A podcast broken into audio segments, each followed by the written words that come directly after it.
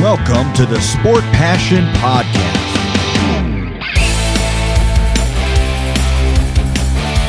And here is your host, Lars Marendorf.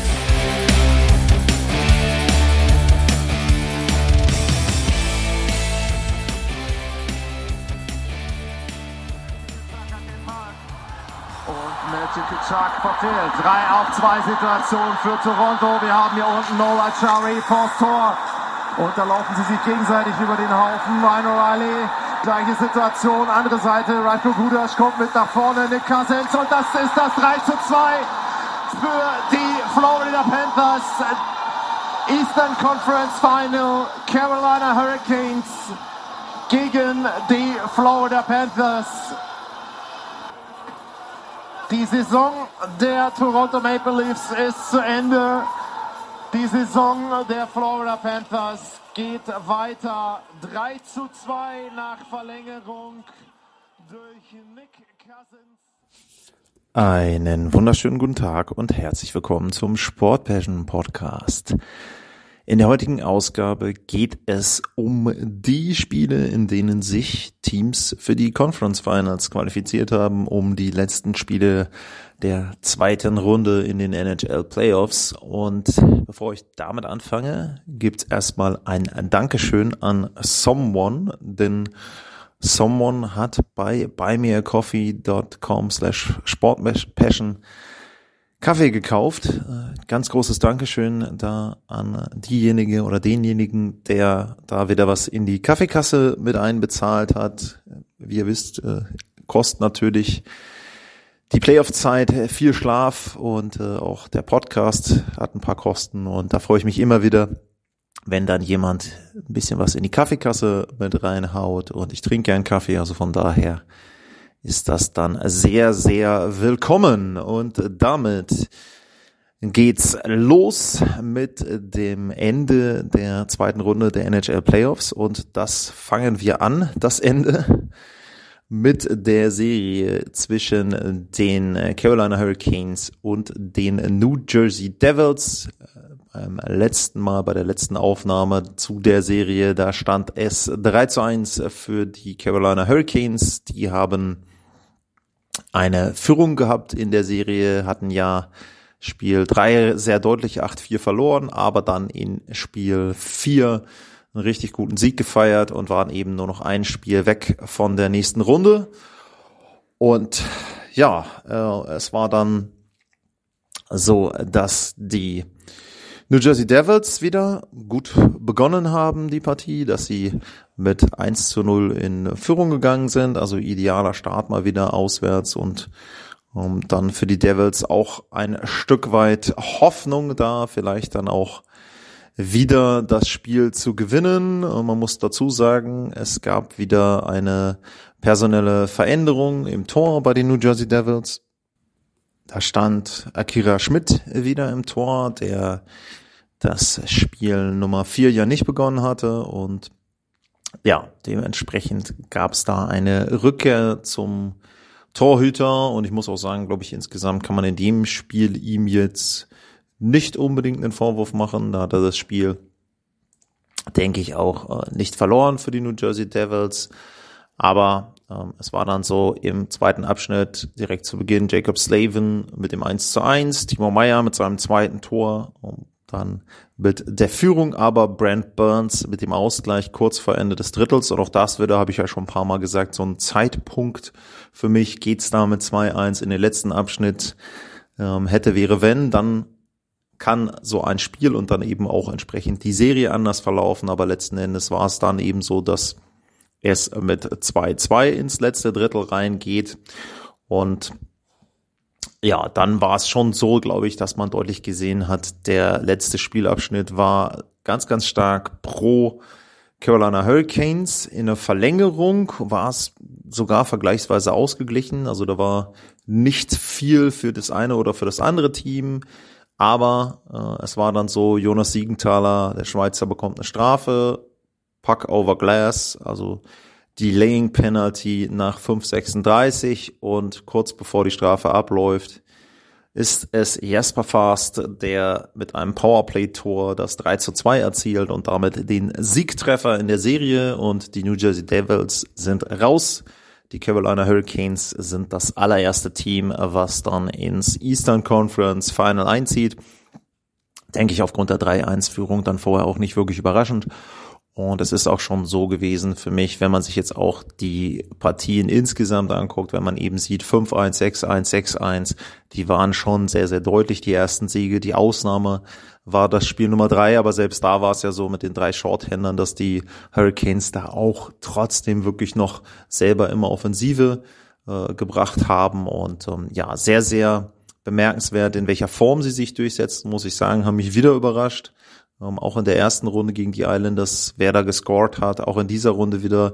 Ähm, in dem Fall war es ja der äh, Hero äh, Jordan Martinuk, der in den ersten vier Partien jeweils zwei Punkte hatte, im letzten Spiel auch nochmal eine Vorlage, elf Punkte in den fünf Spielen.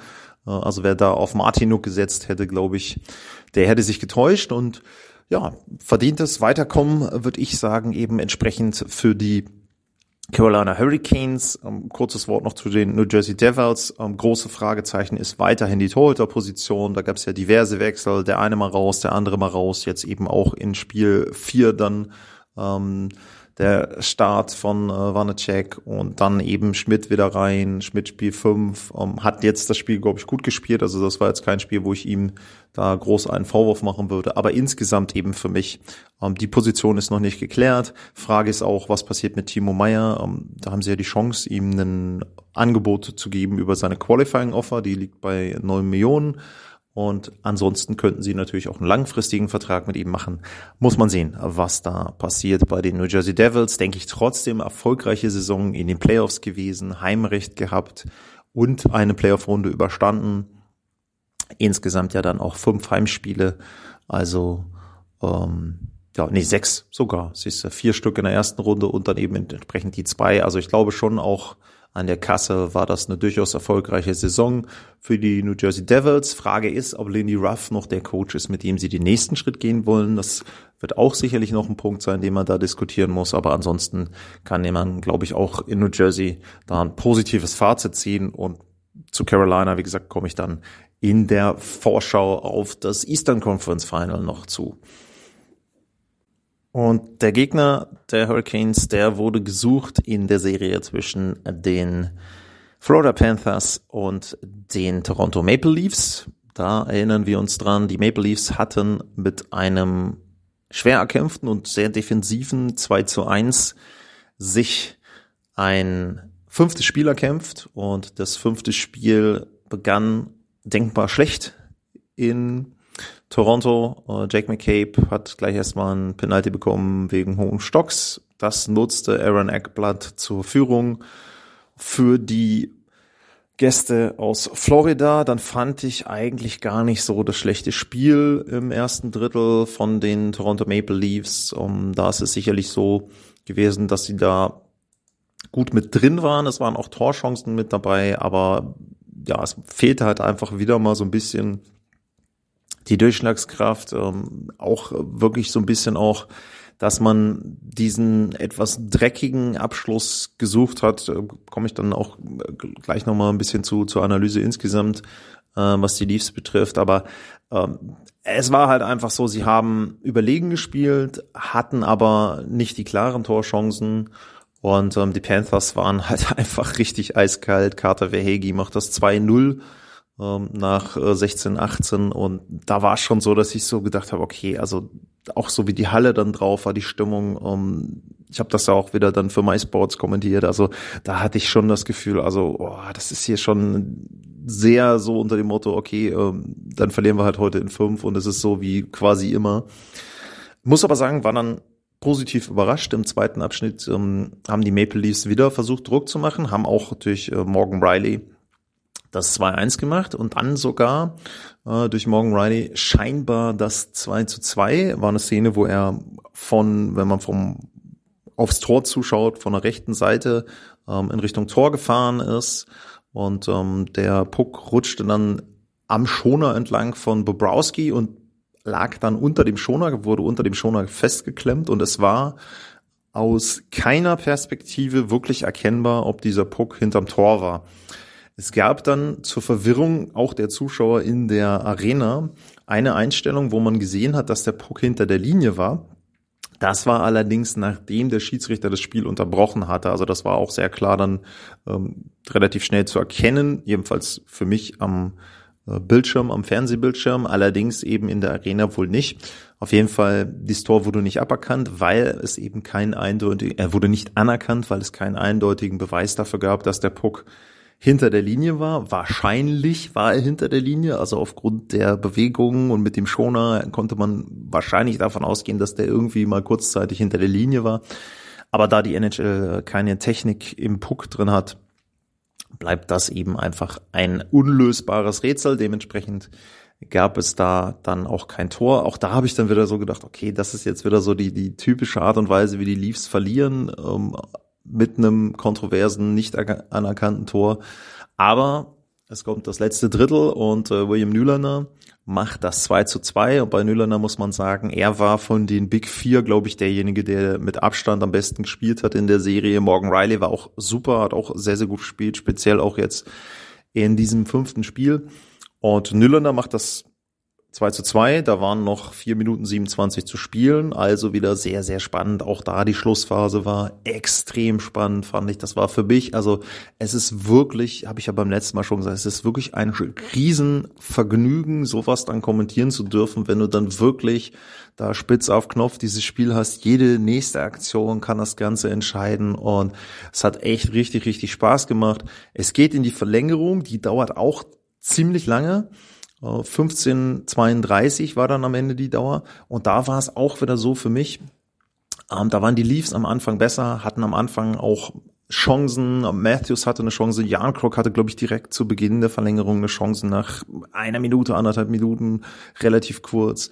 Ähm, dann wurde es aber langsam so gefühlt, dass die Maple Leafs für mich müde wurden. Also speziell natürlich dadurch, dass äh, Sheldon Keefe dann die Top-Spieler mehr hat spielen lassen. Ich wollte jetzt gar nicht mal auf eine Reihe oder Linie da eingehen, denn er hat auch ziemlich viel durcheinander gewürfelt in dem kompletten Spiel schon.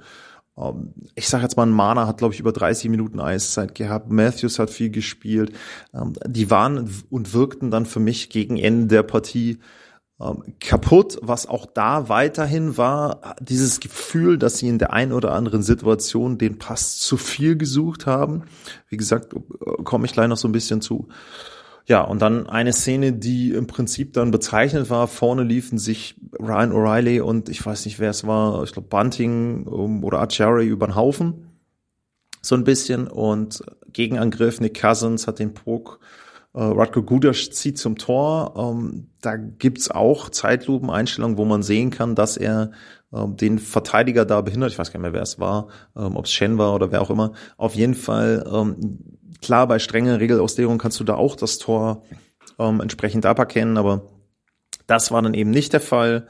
Und äh, Nick Cousins besorgt mit dem Treffer in der Verlängerung das aus für die Maple Leafs und schießt dann eben sein Team ins Eastern Conference Final rein. Um, ähm, Panthers will ich nicht viel zu sagen an dieser Stelle. Gibt's ja dann auch die Vorschau gegen die Hurricanes und auf der Gegenseite bei den Toronto Maple Leafs ist es ganz einfach so, dass ich einfach ziemlich enttäuscht bin, was die Art und Weise betrifft, wie sie in bestimmten Situationen agieren und dass ich da das Gefühl habe, dass sie im Prinzip seit Jahren immer identisch reagieren. Also was meine ich damit? Ähm, dieses Spiel Nummer fünf war zum Beispiel für mich ein Spiel, wo ich sagen muss, ähm, sie haben für mich gut gespielt, sie waren auch überlegen, aber sie haben an der einen oder anderen Stelle einfach nicht so gespielt, wie man Spiele in den Playoffs gewinnen kann. Sie haben eben, was ich schon erwähnt habe, den zusätzlichen Pass teilweise gesucht. Sie haben für mich teilweise auch wieder noch so ein bisschen das schöne und saubere Eishockey spielen wollen, anstatt einfach mal auch aus von der Seite zu schießen, irgendwie ein bisschen Chaos zu generieren, vielleicht auch ein bisschen mehr auf den Torhüter drauf. Ähm, ich hatte da mit dem äh, Markus mit mit L'Enfant bei bei Twitter auch so ein kleines ähm, kleinen Disput, eine kleine Diskussion. Ähm, also Markus, ne, also Top-Mann, auch mit seinen Statistiken und alles wunderbar. Und er hat mir auch, hat auch eine vollkommen richtige Statistik und Erwähnung gebracht. Er hat halt auch erwähnt, dass Sergei Bobrowski natürlich super gespielt hat. Und wenn man sich die Gold Saved Above Expected Werte von Sergei Bobrowski anguckt, dann sind die auch mega. Der ist im Moment in den Playoffs mit 9,3 mit Abstand der Beste, der noch da drin ist. Äh, der nächste von den Toyota, der noch spielt, ist äh, Freddy Anderson. Der hat 3,9, also genau umgekehrt den Wert. Ich weiß, dass Bobrowski sehr gut gespielt hat, gar keine Frage. Und der ist auch einer der Gründe dafür, dass die Leafs ausgeschieden sind. Aber es ist für mich nicht nur an den Torhütern, an den gegnerischen Torhütern festzumachen, dass die Leafs in der Serie nicht einmal mehr als zwei Tore gemacht haben und in sieben Playoff-Spielen hintereinander nicht einmal mehr als zwei Tore gemacht haben. In den anderen beiden Spielen ähm, da war auf der Gegenseite Andrei Wasilewski und der hat dieses Jahr nicht wirklich gut gespielt und trotzdem haben sie nur zweimal getroffen. Ähm, sie haben, für mich ist das einfach das ist jetzt etwas, wo, wo, wo ich mir so ein bisschen schwer mit tue, weil ich auch oft Dinge mit Statistiken hinterlege. Aber in dem Fall ist es wirklich so für mich, die Art und Weise, wie sie spielen und wie dieses Spiel auch aussieht, ist an einigen Stellen für mich nicht so, dass du damit Playoff-Spiele gewinnst. Wenn ich zum Beispiel teilweise Austin Matthews angucke, ähm, der spielt super Eishockey und er hat auch die Serie vorher sehr, sehr gut gespielt. Aber gegen die Panthers hat mir an der einen oder anderen Stelle einfach gefehlt, dass er dann vielleicht auch mal etwas noch direkter zum Tor geht. Und dann musst du vielleicht im Zweifel auch mal in Richtung Torhüter gehen und richtig an den Torhüter rangehen.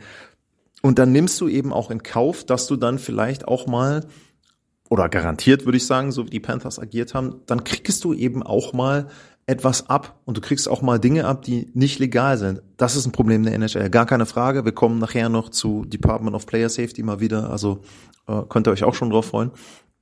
Aber an der Stelle ist es für mich einfach so gewesen, mir hat dieser letzte Einsatz in dem Sinne gefehlt. Also ich will nicht sagen, dass irgendjemand der Spieler, das ein Mana, das ein Matthews, nicht den Einsatz haben wollten, also dass sie nicht das versucht haben, aber an irgendeiner Stelle ist es für mich so, sie spielen eben nicht so, keine Ahnung, ich nehme jetzt mal ein Beispiel, teilweise Nathan McKinnon, um, ähm, der hatte das vielleicht vor zwei, drei, vier Jahren auch.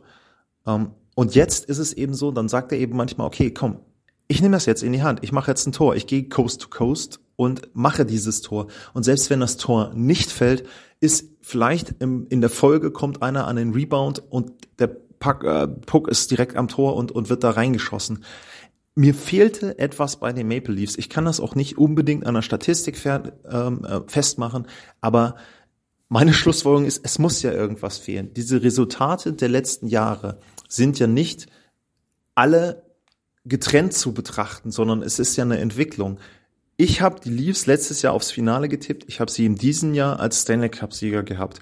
Ich war der Meinung, dass sie alles das haben, was sie brauchen. Ein Achiari, ein O'Reilly, ähm, einen McCabe mit dazu, Luke Shen, das waren Lafferty, das waren super Verstärkungen. Aber es kann nicht sein, dass in den Spielen drei, vier und fünf, wenn du die zusammenfasst, deine beste Sturmreihe aus zwei Leuten besteht, nämlich eigentlich aus David Kempf und Sam Lafferty. Und von mir aus, wenn du es machen willst, der war wirklich gut, Nylander dazu. Das waren die drei, die die Spiele wirklich sehr gut gespielt haben für die Maple Leafs.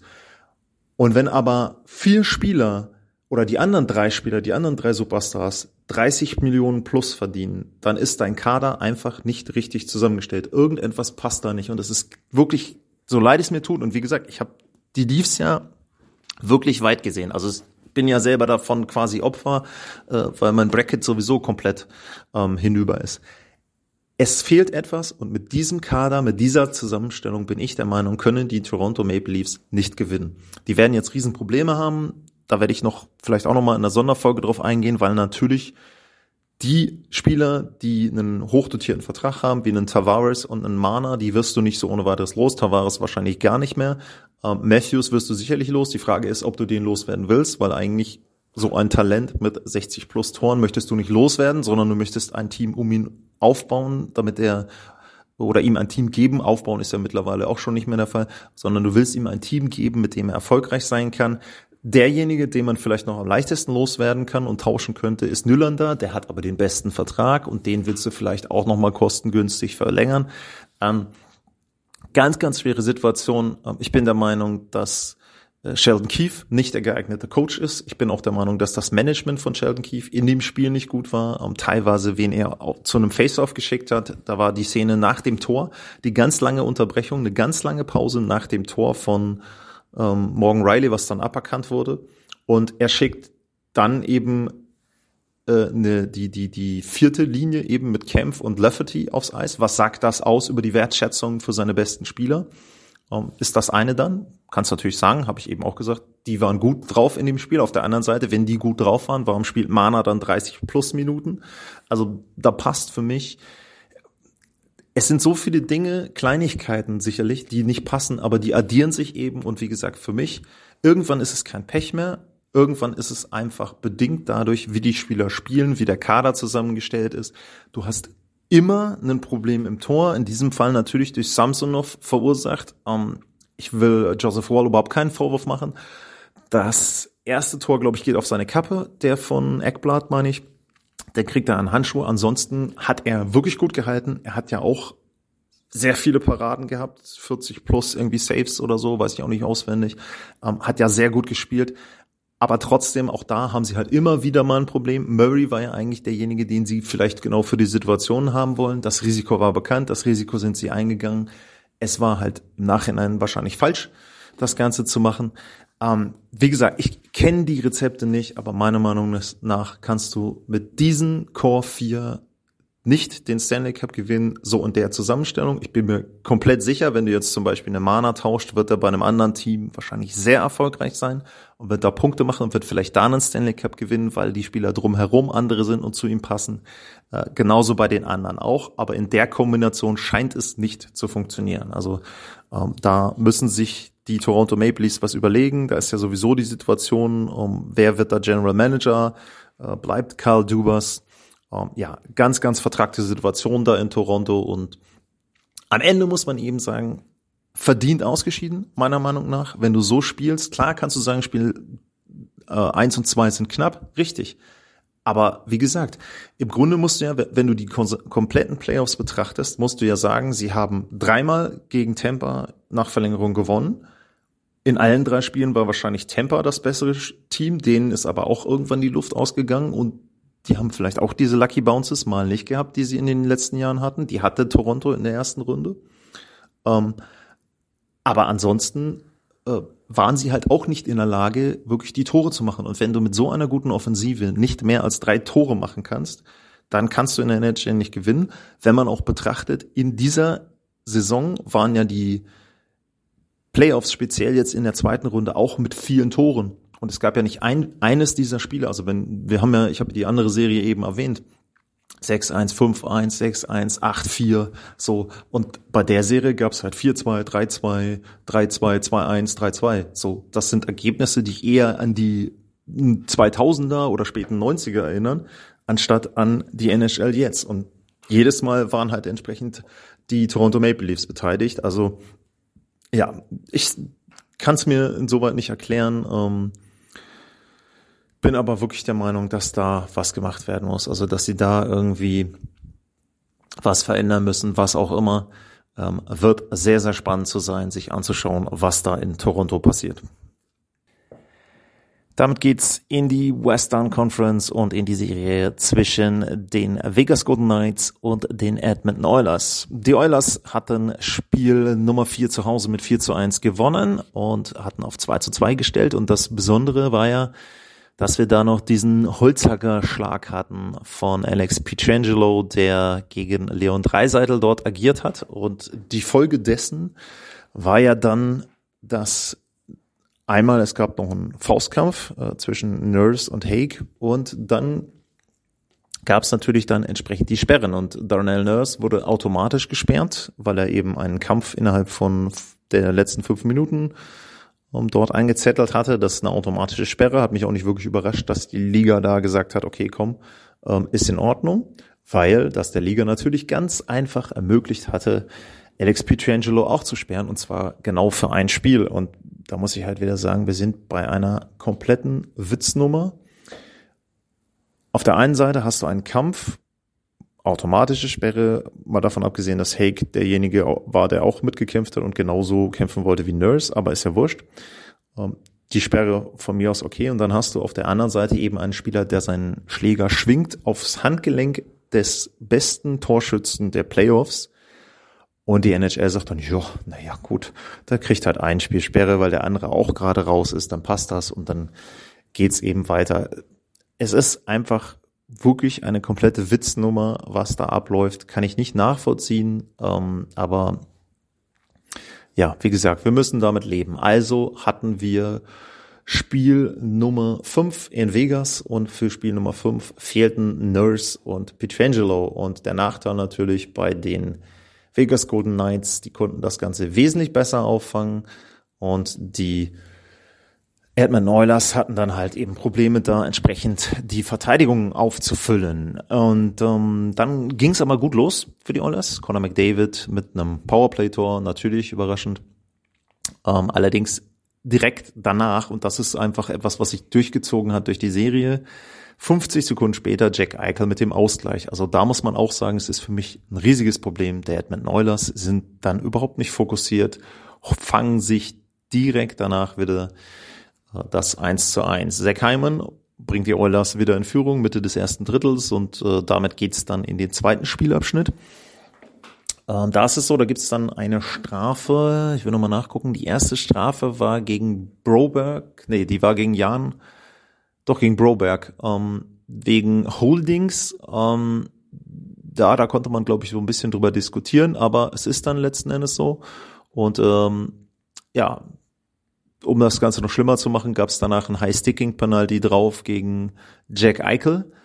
Und also von Janmark gegen Jack Eichel. Der hat Jack Eichel mit seinem Stock getroffen und dann gab es ein 5 zu 3 Über Überzahlspiel. Mark Stone macht bei 5-3 das 2 zu 2. Riley Smith macht keine 30 Sekunden später bei 5 zu 4 das 3 zu 2 und eine Minute später Nick Hague mit dem 4 zu 2, genau derjenige übrigens, der nachgerückt war, ähm, dann entsprechend, beziehungsweise nicht der nachgerückt war, sondern derjenige, der im Faustkampf mit Daniel Nurse war in dem Spiel vorher, der aber keine Sperre bekommen hat. Also um schön ein bisschen Salz in die Wunde zu streuen. Innerhalb von unter 1,30 oder eine Minute und äh, 29 genau waren es, äh, fallen drei Tore für die Edmonton Oilers. Natürlich bei 5-3, bei 5-4 kannst du nicht unbedingt einen Vorwurf machen, aber es ist halt wieder direkt hintereinander kassieren die Oilers die Tore.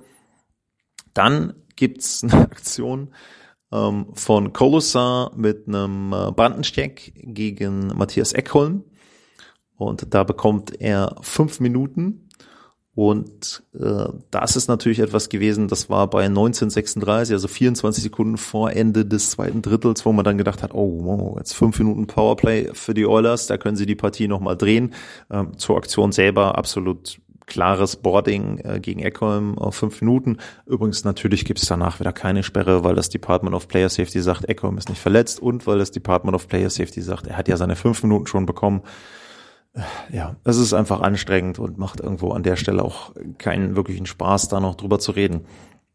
Auf jeden Fall beginnt dann das letzte Drittel mit vier Minuten und 34 Überzahlspiel für die Edmonton Oilers. Die machen auch Dampf, aber letzten Endes brauchen sie eine Einzelaktion von Conor McDavid, um im Prinzip das 3 zu 4 noch erzielen. Danach machen sie auch wieder viel Druck, haben ihre Chancen, aber es reicht nicht und Vegas gewinnt Spiel Nummer 5 mit 4 zu 3. Dann war klar, für Spiel Nummer 6, Pietrangelo kommt zurück und Darnell Nurse kommt zurück. Ja, und äh, Spiel 5 durfte ich auch für MySports kommentieren und da war es wirklich so, ähm, ja, man musste aufpassen am Anfang der Partie. Äh, Riley Smith mit dem 1 zu 0 nach 24 Sekunden ähm, auch wieder Fehler von den Oilers hinten in der Abwehr und ähm, ja, Riley Smith profitiert. Conor McDavid direkt mit dem Ausgleich nach 55 Sekunden und nach 2,43 das 2 zu 1 durch Ron Vogel. Ähm, war ein Wahnsinnsbeginn, richtig Tempo mit drin, beide Teams da mit Chancen und ja, es war dann eben entsprechend ähm, so, da habe ich dann gesagt, okay, gut, äh, die Oilers haben das nochmal gedreht, haben jetzt ihrerseits eben in kurzer Zeit Tore erzielt, um dann die Führung zu haben. Ähm, sie haben auch im ersten Spielabschnitt wirklich gut weitergespielt, die Edmonton Oilers, das muss ich echt sagen. Also das war ein gutes erstes Drittel. Sie haben Chancen gehabt im ersten Drittel, sie haben Chancen gehabt, ähm, das Spiel da vorzuentscheiden. Ähm, Yamamoto hatte Chancen, er hat, glaube ich, nicht ein Tor gemacht in der Serie. Yamamoto hatte Chancen, ähm, haben sie nicht genutzt. Und ähm, es geht dann eben nur mit 2-1 ins zweite Drittel. Und im zweiten Drittel weiß ich nicht, was die Oilers besprochen haben im zweiten Spielabschnitt, aber egal, was sie besprochen haben, es hat überhaupt nicht funktioniert. Die Vegas Golden Knights sind rausgekommen und haben dieses Drittel richtig gut gespielt. Haben sich Chancen erarbeitet, die waren immer einen Schnitt schneller. Sie haben geschossen, sie haben auf Abpraller gewartet, sie haben Vergleich zu den Maple Leafs so gespielt, wie ich das erwarte. Die besten Spieler der Vegas Golden Knights haben die beste Leistung gezeigt. Ähm, sie haben in Person von Jonathan Marchessault zwei Tore erzielt nach einem Abpraller. Nachher komme ich noch zu, zu seinem ähm, Hattrick-Tor dann haben das Spiel gedreht. Ähm, dann gab es ein Powerplay für die Edmonton Oilers. Ähm, das haben sie nicht nutzen können. Dann gab es eine Situation Yamamoto mit einem Tripping. Ähm, da dachte ich, okay, gut, jetzt könnten die Vegas Golden Knights das Ganze entscheiden und könnten hier das äh, vierte Tor vielleicht machen. Direkt danach gab es aber auch eine Strafe gegen die Vegas Golden Knights. Also es geht vier gegen vier weiter. Und dann macht Matthias Eckholm einen Boarding-Penalty. Der war jetzt nicht so schlimm wie der von Colasar, aber ganz klare zwei Minuten, vollkommen überflüssig. In der offensiven Zone war der Boarding-Penalty. Und anstatt, dass es vier gegen vier weitergeht, mit einem McDavid drauf, mit einem Dreiseitel drauf, geht es weiter mit einem Überzahlspiel für die Vegas Golden Knights. Und nach diesem, äh, und äh, nee, geht nicht weiter mit dem Überzahlspiel, sondern es ist 4 gegen 4. Und bei 4 gegen 4 dann erzielt Marchessault das 4 zu 2 Hattrick-Tor, Natural Hattrick in dem Drittel. Und die Oilers verlieren in diesem Drittel das Spiel und die Serie, das nehme ich vorweg. Und ich kann es nicht nachvollziehen, wie sie so rauskommen können bei Führung zu Hause, zweite Drittel, du hast die langen Wechsel, du hast deine Matchups, da war nichts. Ähm, Dreiseitel zum Beispiel wirkte für mich auch so, als ob der wenig im Tank hatte noch, der war für mich sehr müde, da waren Pässe ungenau, seine Schüsse von der Seite, die waren alle Stück zu weit nach rechts. Wie gesagt, als Meckern auf ganz hohem Niveau, Kritik auf ganz hohem Niveau, aber bei Dreiseitel war das so. Ansonsten die anderen, kein Heimen getroffen, hatte Chancen, ähm, Yamamoto habe ich erwähnt, hatte Chancen nicht getroffen. Kane, alle der Supporting Cast, keiner hat getroffen, keiner hat irgendwie Entlastung gebracht für die beiden Großen. Und dementsprechend stand es dann 2 zu 4. Dann gab es noch eine Szene, die war, ich weiß gar nicht mehr, ich glaube 3,40 oder so vor Ende. Da kriegt Matthias Eckholm den Schläger ab und blutet. Ähm, da wurde gesagt, ähm, also bei mir ist ja dann immer so, ich sehe das dann, kommentiere das dann auch und für mich war es ganz klar so, das war für mich ein High-Sticking-Call. Ähm, die Kollegen in Nordamerika haben argumentiert, dass es ein Follow-through ist. Wie gesagt, weiß ich nicht. Ich bin der Meinung, es ist ein High-Sticking-Call, weil ähm, unten Eckholm selber am Puck ist. Das heißt, der Puck ist schon ein Stück weg und dann erst kommt die Bewegung. Das heißt, der Puck wird gar nicht getroffen äh, vom Vegas-Spieler. Ich weiß gar nicht jetzt, wer es war. Für mich sind es zwei Minuten und da Verletzungsfolge ist auch zwei plus zwei. Was ich nicht ganz verstanden habe, ist meiner Meinung nach hätten sie in dem Fall einfach sagen können, wir geben jetzt einfach mal zwei plus zwei. Dann gucken wir uns das Ganze im Video an und entscheiden dann, es sind nicht zwei plus zwei, sondern es ist halt eben gar nichts, weil es eine Follow-through-Bewegung war, oder es sind zwei plus zwei. Ich finde, bei drei Minuten 40 im Spiel vom Conference Final in den Playoffs könnte ich eigentlich erwarten, dass die Schiedsrichter das machen. Ist so ähnlich wie mit dem Check äh, von Eberly gegen Codriano, anstatt erstmal fünf zu geben und sich das anzugucken, sagen die Schiedsrichter, nee, nee, zwei. In dem Fall haben sie gesagt, gar nichts. Echo ist natürlich, ähm, regt sich natürlich auf, meiner Meinung nach zu Recht, aber wie gesagt, könnt ihr auch was zu sagen, at lars-mar, info at sportpassion.de, was ihr da seht, ob ihr das seht, als ob, ob das auch eine Strafe war. Auf jeden Fall, ähm, Strafe wird nicht gegeben. Dann nachher Torhüter raus und äh, William Carlson macht das 5 zu 2 und macht den Deckel drauf auf die Serie für die Vegas Golden Knights. Die Edmonton Oilers schaffen es wieder nicht in der Ära McDavid Dreiseitel ein Spiel zu gewinnen, mit dem sie ins Stanley Cup Finale einziehen können.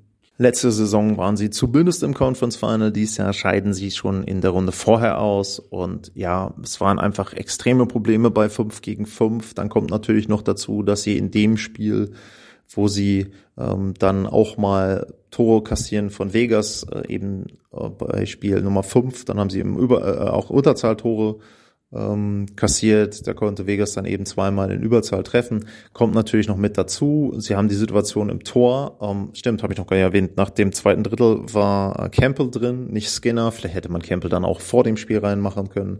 Also auch da wieder ähnlich wie in Toronto. Torhüter-Situation nicht so richtig geklärt. War ja scheinbar geklärt mit Campbell, ist aber doch nicht der Fall.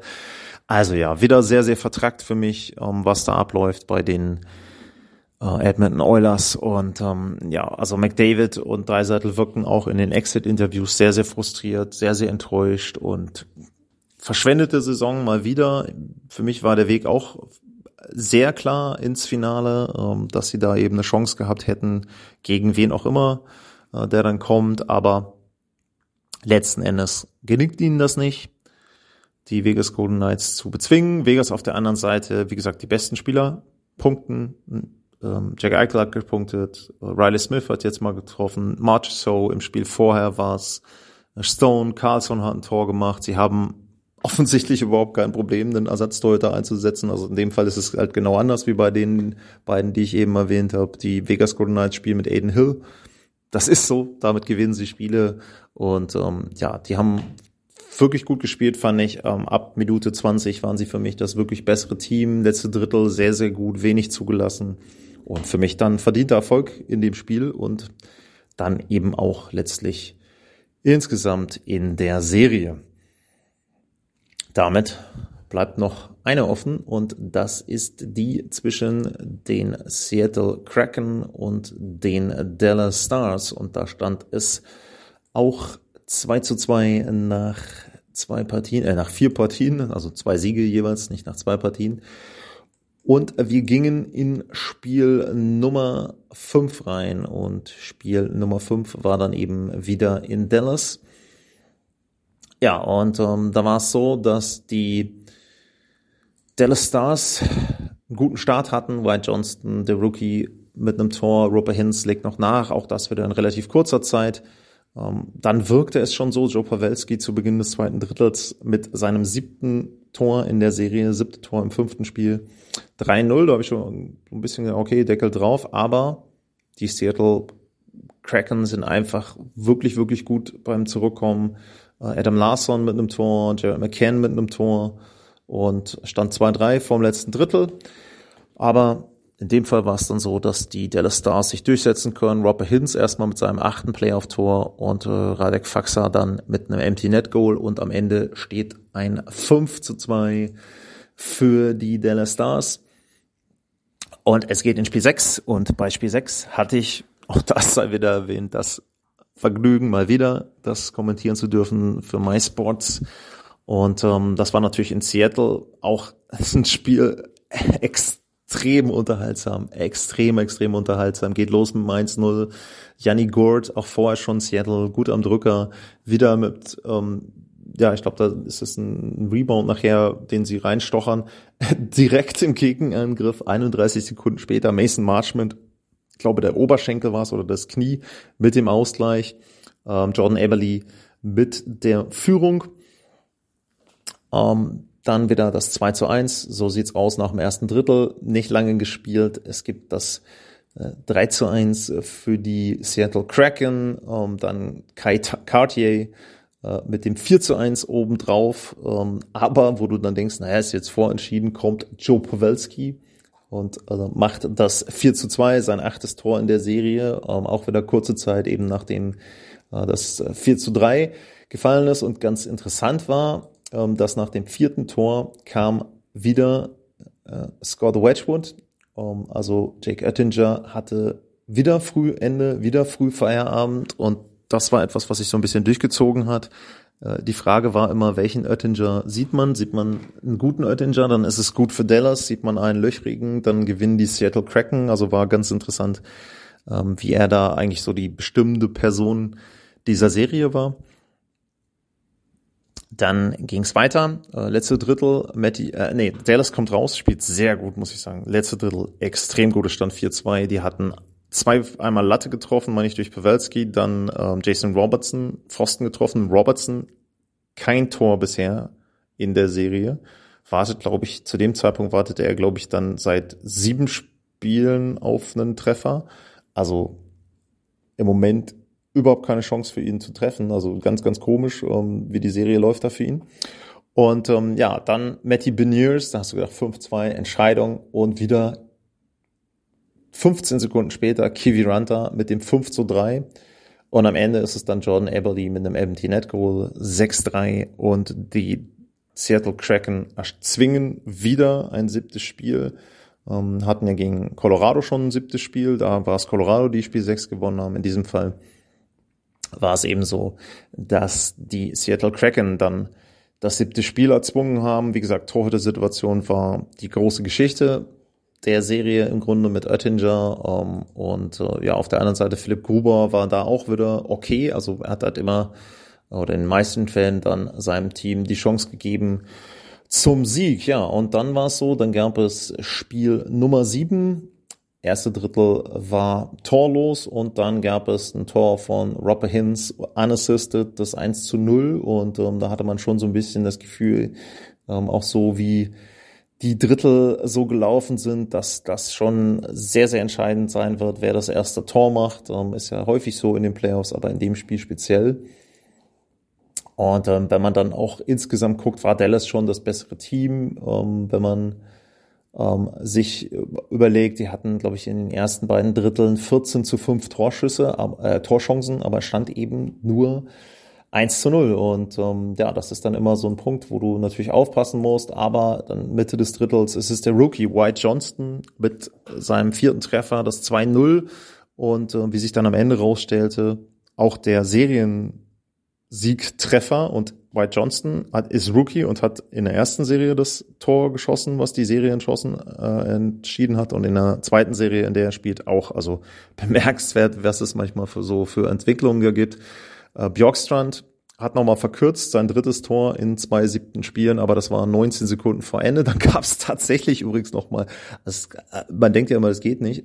Im Grunde war das Spiel schon durch. Der Kollege, das habe ich nicht kommentiert, äh, der Kollege bei MySports hat auch schon quasi abkommentiert sozusagen. Dann fällt es 2-1. Und dann gab es nochmal eine Chance für Jordan Eberly, der einen Rebound noch so an sich vorbeifliegen sieht, kann da überhaupt nicht eingreifen, aber war zumindest nochmal da so ein bisschen die Chance. Und ähm, es endet mit 2 zu 1 für die Dallas Stars und damit ziehen die Dallas Stars ins Western Conference Final ein und es gibt eine Neuauflage der Serie von 2020. Kommentar noch zu den Seattle Kraken. Ähm, eine Wahnsinnsteam, eine Wahnsinnsteamleistung, auch in dem Spiel, wo ich drin war. Es waren sechs ähm, Tore, fünf verschiedene Torschützen in dem Spiel hat, Moment, wer war denn das? Wer hat da den äh, Rekord aufgestellt? Äh, Tolvanen, Eli Tolvanen hat einen Rekord aufgestellt mit drei Punkten in einem Spiel, wo du dir überlegst, Moment mal, die haben doch schon jetzt, das war äh, Playoff-Spiel Nummer 13 und vorher hatte, obwohl sie ja teilweise Spiele hatten mit vielen Toren, keiner drei Punkte. Also ist schon Wahnsinn, wie ausgeglichen die waren, wie gut die waren. Ähm, Kudos an Dave Hextall, hätte ich so nicht gedacht. Den halte ich nicht für so einen besonders guten Coach oder habe ihn nicht für so einen guten Coach gehalten. Wahnsinn, was die da spielen. Wahnsinn auch, wie die Struktur ist, wie das Team ist. Uh, Matty Beniers als Rookie, ähm, der wird ein richtiger Superstar werden. Cartier auch als Rookie seine Tore gemacht, reingekommen. Die haben ihn überhaupt nicht vermisst. Ähm, Jared McCann hat zwischendurch gefehlt, eine ganze Zeit lang. Auch den konnten sie kompensieren. Also sehr, sehr gutes Team, die, die Seattle Kraken und ähm, glaube ich ein Team, mit dem man in den nächsten Jahren immer wieder rechnen muss, einfach total unbequem zu spielen, weil sie nicht ausrechenbar sind. Da kann jede Reihe mal treffen. Ähm, inwieweit Grubauer jetzt die Leistung nächstes Jahr wieder zeigen kann, muss man abwarten. In den Playoffs wirklich gut. Riesenkompliment auch da an ihn. Also da auch richtig gute Playoffs gespielt. Die Zahlen sind dann am Ende nicht mega überragend, wenn man sich das anguckt. Gegentorschnitt knapp unter drei und die Fangquote 90,3. Aber er hat ihnen im Grunde in fast jedem Spiel eine Chance gegeben, das zu gewinnen. Und aufgrund der Tiefe waren sie dann auch oft in der Lage, ähm, diese Playoff-Spiele zu gewinnen. Also ganz, ganz tolle erste Playoff-Saison für die Seattle Kraken und äh, Riesenlob da an der Stelle. Ciao. Und ähm, das war es erstmal von mir für heute zu den vier Serien. Die sind jetzt durch. Und dementsprechend gibt's dann demnächst in den nächsten Tagen die Vorschauen auf die Conference Finals. Und ähm, da freue ich mich auch extrem drauf, weil ich jetzt schon weiß, ähm, dass ich fünf Spiele, meine ich aber, bis erstmal bis zu den, bis zum Spiel fünf. Also habe ich da auch wieder fast jeden zweiten Abend dann was zu tun und freue ich mich auch extrem drauf. Sind interessante Paarungen, unterschiedlichste Paarungen. Wie gesagt, Vorschau gibt's bald. Und äh, ansonsten gilt wie immer, wenn euch der Podcast gefällt, sagt es weiter, verbreitet den Podcast dadurch auch und äh, das hilft dann immer, was Reichweiten, was Scorings betrifft, wenn ihr den auch bewertet. Ja, und für heute würde ich sagen, vielen Dank fürs Zuhören, bleibt gesund und tschüss.